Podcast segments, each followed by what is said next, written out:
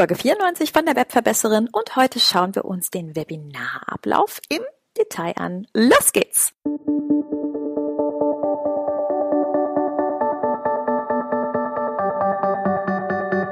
Mit Webinaren erfolgreich. Der Podcast, mit dem du als Trainer, Coach oder Berater online sichtbar wirst. Erfahre hier, wie du dich und deine Expertise durch Webinare gezielt sichtbar machst. Und hier kommt deine Webverbesserin, Mira Giesen.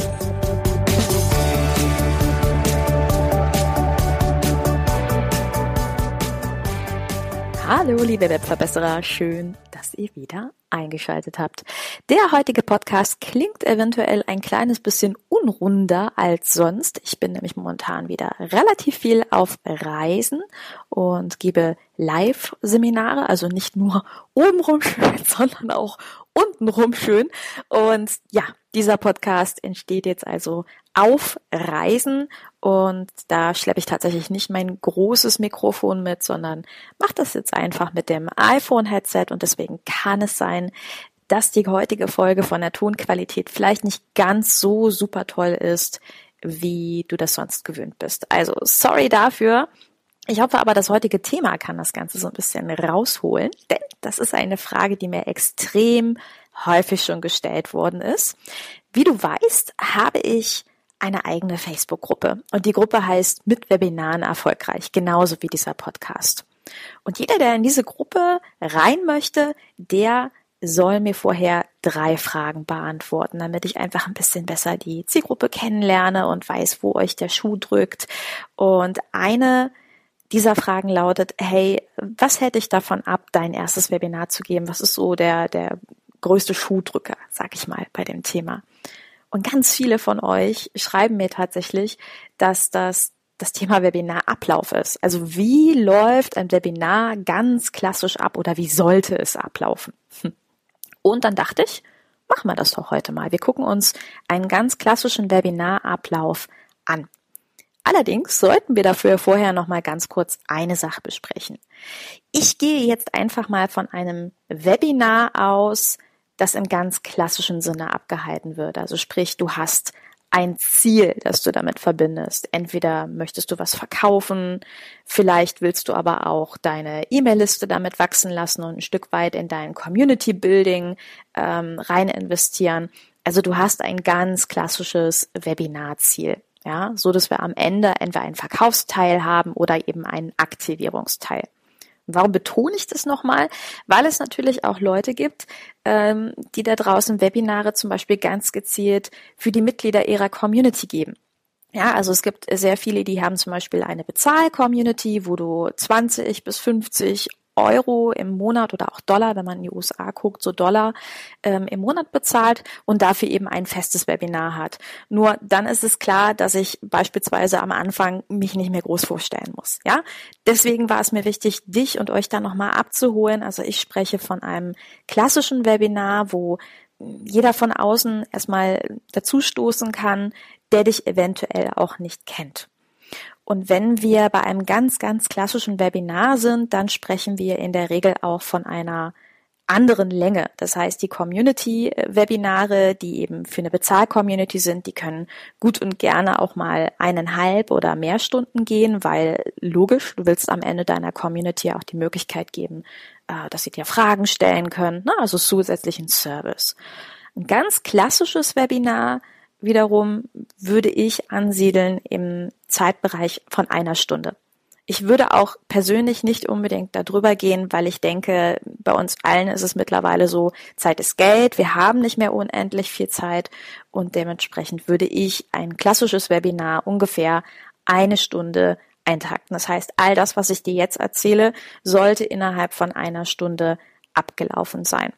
Und wenn du deutlich mehr Zeit brauchst, dann solltest du ein gutes Argument dafür haben.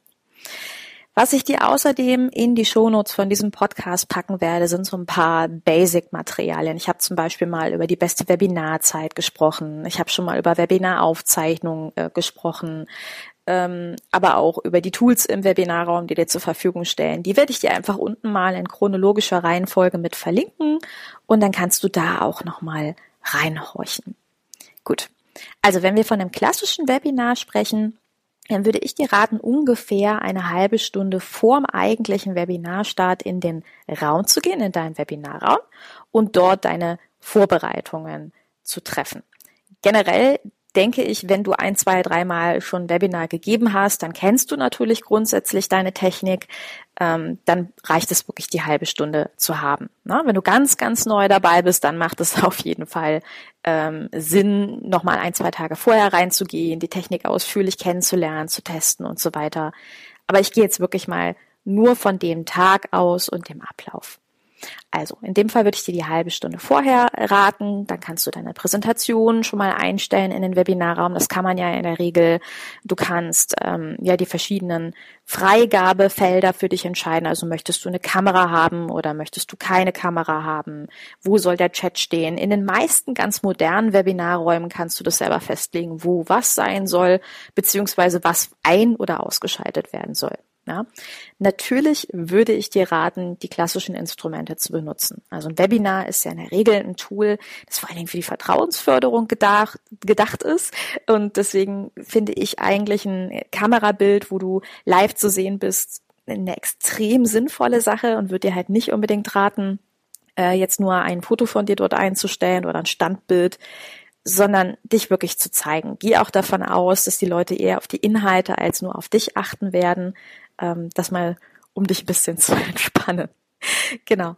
Und während du den Raum vorbereitest, hast du in der Regel bei allen moderneren äh, Webinarraum-Tools, also den moderneren Plattformen, die Möglichkeit, entweder denjenigen in einen Warteraum zu schieben, also Teilnehmer, die deutlich zu früh kommen. Das gibt es immer, dass Leute so eine halbe Stunde vorher sich schon einklinken und auf den Link zum Webinarraum klicken. Die kannst du in einen sogenannten Warteraum schicken. Ne? Und dann kannst du dir dort überlegen, was könnte im Warteraum alles passieren. Auch dazu habe ich eine Podcast-Folge gemacht, die ich dir mal unten verlinken werde, wo du ja so ein paar Inspirationen kriegst, was kann man mit dem Warteraum machen.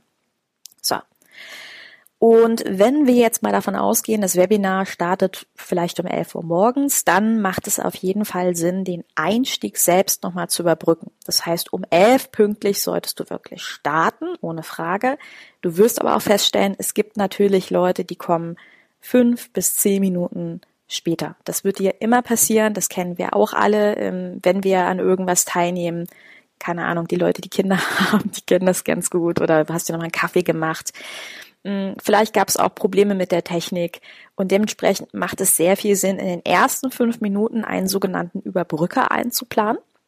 Ähm, das heißt, hier noch nicht in die Vollen zu gehen. Was ich zum Beispiel sehr gerne mache, ist thematisch ein Video zu dem ganzen Thema mit einzuspielen. Manchmal gibt es passende YouTube-Videos dazu, kannst aber auch mit verschiedenen Videotools dir natürlich selbst eins erstellen, um den Nutzer einfach ein Stück weit auf das Thema einzustellen, ja, einzutakten.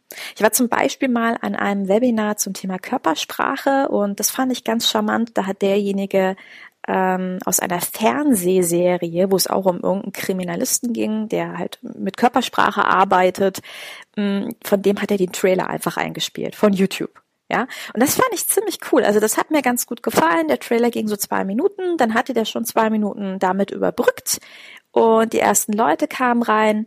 Das fand ich total klasse. Und dann kann man so sagen, hey, herzlich willkommen zum heutigen Webinar und dann sagst du natürlich erstmal, was ist denn das eigentliche Thema? Und ich würde dir dann immer raten, erstmal mit der Webinar-Agenda zu starten. Also nochmal zu sagen, yes, du bist zu dem und dem Thema ja heute angemeldet. Das sind die Details, die wir heute machen. Also sprich, eine Art Inhaltsverzeichnis anzulegen, um vor allen Dingen den Leuten, die so Zahlen, Daten, Fakten basiert sind, die gibt's ja, ähm, ein Stück weit Sicherheit zu geben, ja. Aber auch, um den Nutzer hier ein bisschen anzufixen, bis zum Schluss zu bleiben. Ich würde an deiner Stelle rein taktisch auch immer das spannendste Thema relativ an den Schluss setzen. So, also du erklärst die Erwartungen, sagst, was ist heute los, was äh, ist geplant und bis dahin, denke ich, sind spätestens dann auch zehn Minuten um. Und dann würde ich damit starten zu sagen, so, das ist die Erwartung, das ist das, warum du hier bist und jetzt erkläre ich kurz, wer ich bin. Und da machst du ein kleines über mich, also ein kleines, hey, äh, das sind die wichtigsten Zahlen, Daten, Fakten, Infos über mich und nimm dort gerne auch was Persönliches mit rein. Also egal, ob du zum Beispiel Kuchenliebhaber bist oder ob du eventuell eine Katze hast, äh, die vielleicht sogar im Hintergrund äh, mal reinspringt. Das sind so Persönlichkeitsmerkmale und das mögen Teilnehmer, ja. Also die haben sofort eine Verbindung zu dir. Was ich persönlich sehr charmant finde, ist dann auch eine kleine Umfrage unter den Teilnehmern zu machen. Also zu fragen, wer seid ihr denn? Zum Beispiel könntest du mit verschiedenen Aktivierungen arbeiten, könntest fragen, schreibt mir doch mal eure Stadt in den Chat oder selbst ähm, ja, im, im, was für einen Berufsbereich ihr seid, einfach um denjenigen auch ein Stück weit zu aktivieren. Und du wirst feststellen, dass das extrem gut ankommt. Ja, also dass hier auch viele mitmachen werden. Du kannst auch das mit einem kleinen Witz verbinden, kannst sagen, ja, wir wollen ja mal gucken, ob deine Tastatur auch gut funktioniert. Es lockert einfach das Ganze auf und es zeigt, du bist natürlich auch an deinem Teilnehmer interessiert, was zu empfehlen werde. und dann kannst du loslegen mit deinem eigentlichen Content. Ich würde dir raten, schau, dass du deinen Content ein bisschen strukturiert hältst. Wir hatten ja am Anfang darüber gesprochen, mach ein Inhaltsverzeichnis. Ich würde mich an dem Inhaltsverzeichnis auch langhangeln, würde mit den Hauptüberschriften daraus arbeiten, dass die Zahlen, Daten, faktenbasierten Menschen mh, mm, einen Wiedererkennungswert haben, einen roten Faden einfach sehen. Und was ich dir unbedingt rate, ist, arbeite mit Mehrwerten. Also überleg dir wirklich, was kannst du deiner Zielgruppe mitgeben. Wir leben jetzt im Jahr 2018, bald 19, wo ich diese Folge aufnehme und ähm, niemand hat mehr Zeit für Webinare, in denen naja, also du weißt es selber, in denen es von Anfang an in den Verkauf geht, in denen relativ grob Infos wiedergegeben werden. Schau wirklich, dass du eine richtig, richtig, richtig geile Sache raushaust auch Erfahrungsschatz, also dein Erfahrungsschatz, deine Story zu etwas ist ein Mehrwert. Ja, da weiß ich, unterschätzen sich sehr viele, aber gerade das kann unfassbar interessant sein. Aber überleg dir wirklich, was kannst du mitgeben?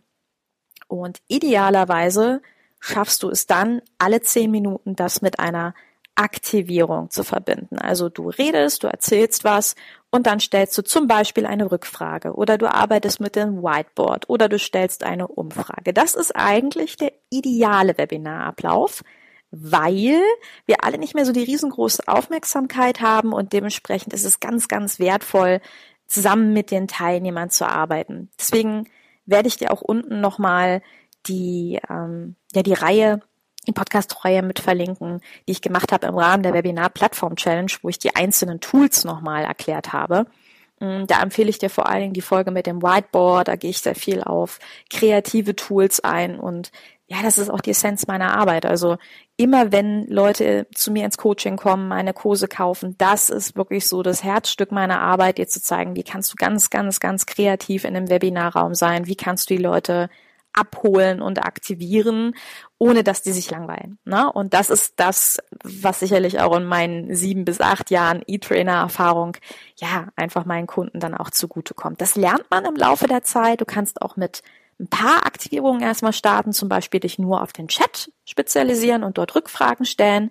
Aber das würde ich an deiner Stelle immer machen. Und einen kleinen Tipp, den ich dir geben kann, ist, du weißt ja ungefähr, wie lange du für welche Folie von der Erklärung brauchen wirst. Und wenn du weißt, äh, währenddessen in der Aufregung kann ich es eventuell vergessen, Rückfragen zu stellen, dann mach dir doch zum Beispiel einen kleinen Punkt unten rechts in die Folien oder vielleicht an eine Stelle, wo das nicht so auffällt oder vielleicht auch ein Viereck oder irgendwas. Und das ist dein kleines internes Zeichen für jetzt wird's wieder Zeit, eine Rückfrage zu stellen. Zum Beispiel, hey, was ist deine Erfahrung dazu? Genau. Und ich habe dir ganz am Anfang gesagt, jedes Webinar sollte ja optimalerweise mit einer Zielstellung verbunden sein. Also sei es, du willst am Ende was verkaufen, du willst äh, Leute in deine Liste kriegen, du willst deiner Community was Gutes tun. Überleg dir, was ist dein Ziel und dein Webinar sollte natürlich immer auf dieses Ziel aufgebaut sein. Also wenn ich keine Ahnung, zum Beispiel einen Kurs zum Thema Suchmaschinenmarketing verkaufen möchte, macht es Sinn, über Suchmaschinenmarketing Basics am Anfang zu reden, um denjenigen darauf vorzubereiten. Ja, also um ihn hier ein bisschen abzuholen. Es macht keinerlei Sinn, über was komplett anderes zu sprechen, zum Beispiel Websites und dann äh, demjenigen zu sagen, ach so, Suchmaschinenoptimierung ist dafür ganz wichtig und deswegen empfehle ich dir den Kurs. Also wenn du was zum Beispiel verkaufen möchtest, wenn du auf deine Arbeit hinweisen möchtest, schau immer, dass du ein Stück weit daran bleibst. Und ja, dazu gehört auch ein paar Basics zu verraten. Glaub mir, in deinem Kurs hast du deine Strukturierungen zum Beispiel oder auch in deinem Coaching. Die Kunden zahlen dafür, dass sie deine Struktur bekommen, dass sie die Inhalte aufeinander aufgebaut bekommen. Ne? Also es macht überhaupt nichts, ja, Wissen hier rauszugeben. Also hab keine Angst, auch das ein oder andere Wissen kostenlos rauszugeben. Genau. Und dann ganz am Ende geht's auch auf den Verkaufsteil also zu. Du hast erst den Wissensteil gegeben mit alle zehn Minuten Aktivierung. Dann geht es los dass du mit dem Verkaufsteil oder Aktivierungsteil startest. Ne? Also zum Beispiel am Ende auch auf deine E-Mail-Liste hinweist oder auf deine Facebook-Gruppe. Wie gesagt, dein Ziel. Also es geht jetzt darum, den Kunden in dein Ziel zu bekommen mit einer guten Argumentation. Und dann startest du erst mit der Abschlussrunde und das sind in der Regel offene Fragen. Also niemals erst die Fragen und dann in den Verkaufsteil, sondern immer von dem ganz starken Mehrwert von dem Inhalt, den du gegeben hast, dann ähm, in den eigentlichen Teil, nämlich das, was du möchtest, gehen. Und ich würde dir raten, selbst wenn du ganz am Anfang stehst, sagst, ich habe noch nichts zu verkaufen, überleg dir trotzdem, was könntest du am Ende von deinem Kunden haben wollen. Also sei es eine Bewertung, äh, sei es eine Bewertung zum Beispiel für das Webinar oder wie gesagt die Eintragung in deine E-Mail-Liste. Ja, es muss nicht immer der Verkauf sein, ganz im Gegenteil. Genau. Und für die Fragerunde noch ein kleiner Abschlusstipp. Meistens ist es so, kennst du vielleicht auch, du hast jetzt eine Stunde Content angehört, das muss erstmal so ein bisschen nachwirken. Ne? Der Kunde muss jetzt mal kurz nachdenken. Was ich dir raten würde, ist zu sagen, so, jetzt ist die Zeit für die Fragerunde und ich weiß, eine der häufigsten Fragen, die mir jetzt gestellt wird, ist, also bereite eine Frage vor, die du beantwortest und in der Zeit gibst du automatisch dem Kunden Zeit, A, über seine Fragen nachzudenken und B, die auch in den Chat einzugeben. Denk dran, nicht jeder beherrscht zehn Fingersystem, nicht jeder ist gleich schnell, ja, also das sollte man haben und damit keine peinlichen ja, Pausen entstehen, was natürlich für dich als Präsentator gerade am Anfang echt unangenehm sein kann, ist das total praktisch halt schon was vorbereitet zu haben. Ja, und dann kannst du dein Webinar schließen und beenden. Und wenn du eine Aufzeichnung gemacht hast, dann ganz am Ende natürlich die Aufzeichnung noch vermarkten, weil du weißt, es gibt auch sehr viele, die können nicht live beim Webinar dabei sein. Es ist nun mal so. Aber dann können die Aufzeichnungen angeschaut werden. Und da macht es zum Beispiel Sinn, mit der Aufzeichnung auf limitierter Basis zu arbeiten. Also zu sagen, hey, die Aufzeichnung ist verfügbar, allerdings jetzt nur 48 Stunden und dann landet sie zum Beispiel in meinem Archiv. Dazu habe ich dir auch schon mal eine Podcast-Folge aufgenommen. So, da haben wir schon den Aufbau von einem ganz klassischen Webinar und wir fassen nochmal kurz zusammen. Also in der Regel schau, dass du wirklich nur die eine Stunde nutzt, ja, und innerhalb der einen Stunde fertig bist. Schau, dass du ein Ziel hast und dass dieses Webinar, was du gibst, in dieses Ziel reinarbeitest.